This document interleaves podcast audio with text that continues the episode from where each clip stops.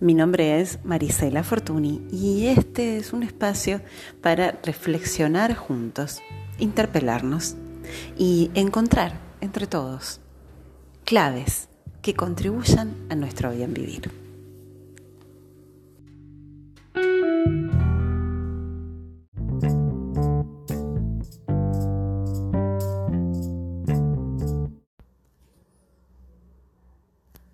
Hola, ¿cómo estás? Bueno, después de bastante tiempo, después de bastante tiempo, estoy de nuevo por aquí, luego de, bueno, unas, unas bronquitis bastante eh, fuerte, eh, que, que me tuvo sin voz un buen tiempo. Estoy por aquí para continuar con la segunda de las seis virtudes.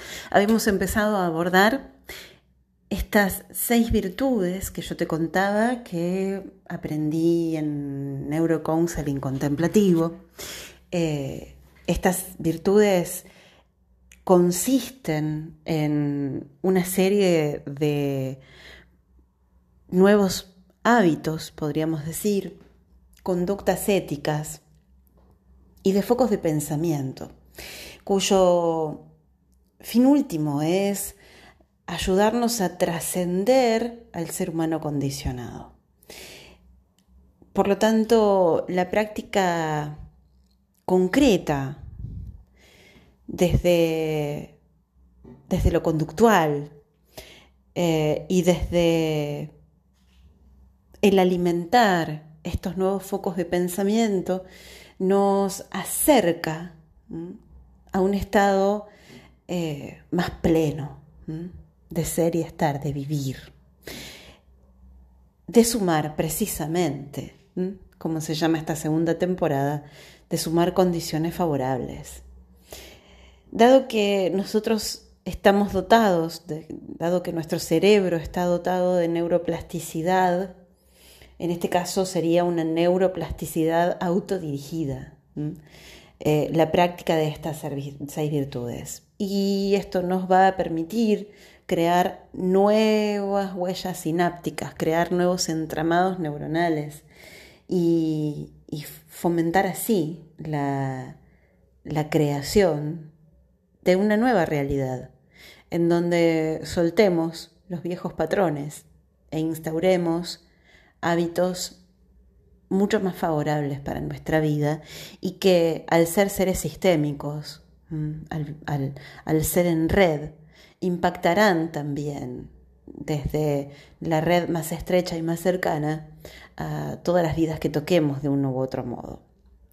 Habíamos hablado eh, en el episodio número 13 de la adaptabilidad activa y hoy te quiero contar acerca de la ecuanimidad ética.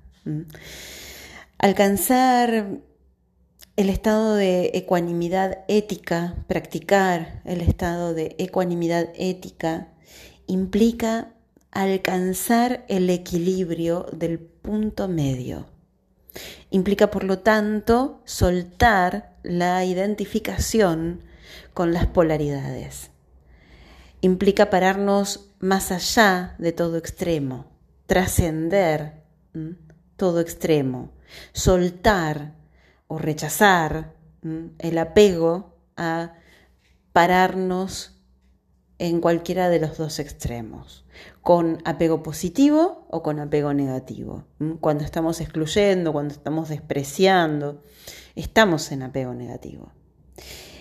Y esta ecuanimidad va a tener que ver con poder pararnos más allá de nuestro propio mapa de pensamiento va a poder, va a tener que ver con mirarnos y observarlo todo desde una mirada más grande. En la práctica de la ecuanimidad ética eh, se, nos, se nos insta a identificarnos con una montaña. Imagínate, imagínate un paisaje de montaña. Imagínate que vos mismo, vos misma, sos esa montaña masiva, inmensa, mm, sobresaliendo allí entre medio de todo el paisaje, siendo un testigo de cómo se suceden uno tras otro los días, las noches, los distintos climas, y la montaña siempre permanece. Abrazar la ecuanimidad como ética, como conducta, como filosofía, implica ser un testigo que observe desde la absoluta presencia y, del, centro, desde el centro, la impermanencia de la vida, sabiendo que todos los demás seres con los que compartimos la vida y a los cuales etiquetamos de diversas maneras, sabiendo que esas etiquetas en realidad no son en absoluto fidedignas.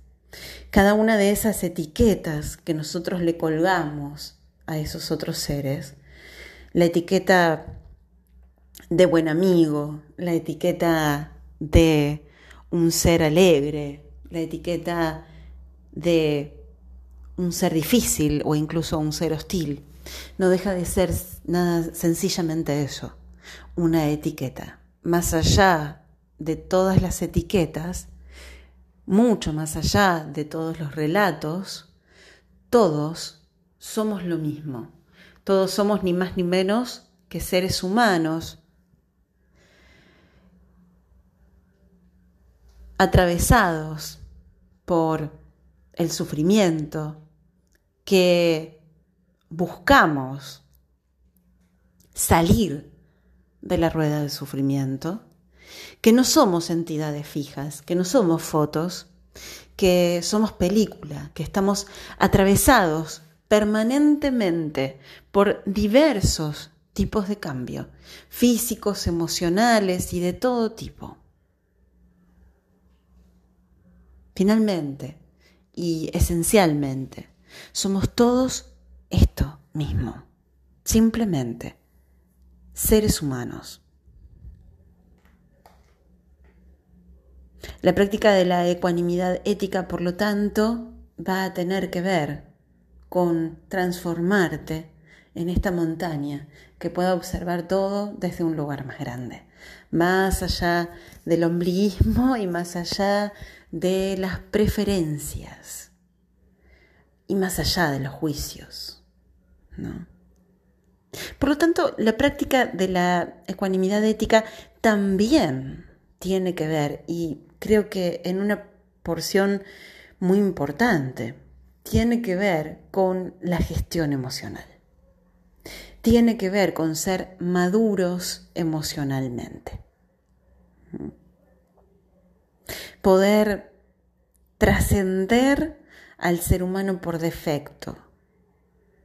Poder ir más allá de la respuesta visceral, eh, intempestiva, reactiva de, de, nuestra parte más animal. Eh, tendrá que ver con reeditar nuestras emociones, escucharlas, observarlas, hacerles lugar, por supuesto, darles espacio y escuchar con atención el mensaje que cada una de ellas viene a traernos. Nadie me hace sentir nada. El otro hace. Hace lo que puede hacer. El sentir es mío. Va a tener que ver también con hacerme cargo de esto con escuchar a mis propias emociones. Y una vez que yo pueda escuchar a mis propias emociones, recibirlas, hacerle lugar y gestionarlas adecuadamente, una vez que yo logre hacer esto, también podré, de la misma manera, relacionarme de un modo consciente con las emociones del otro.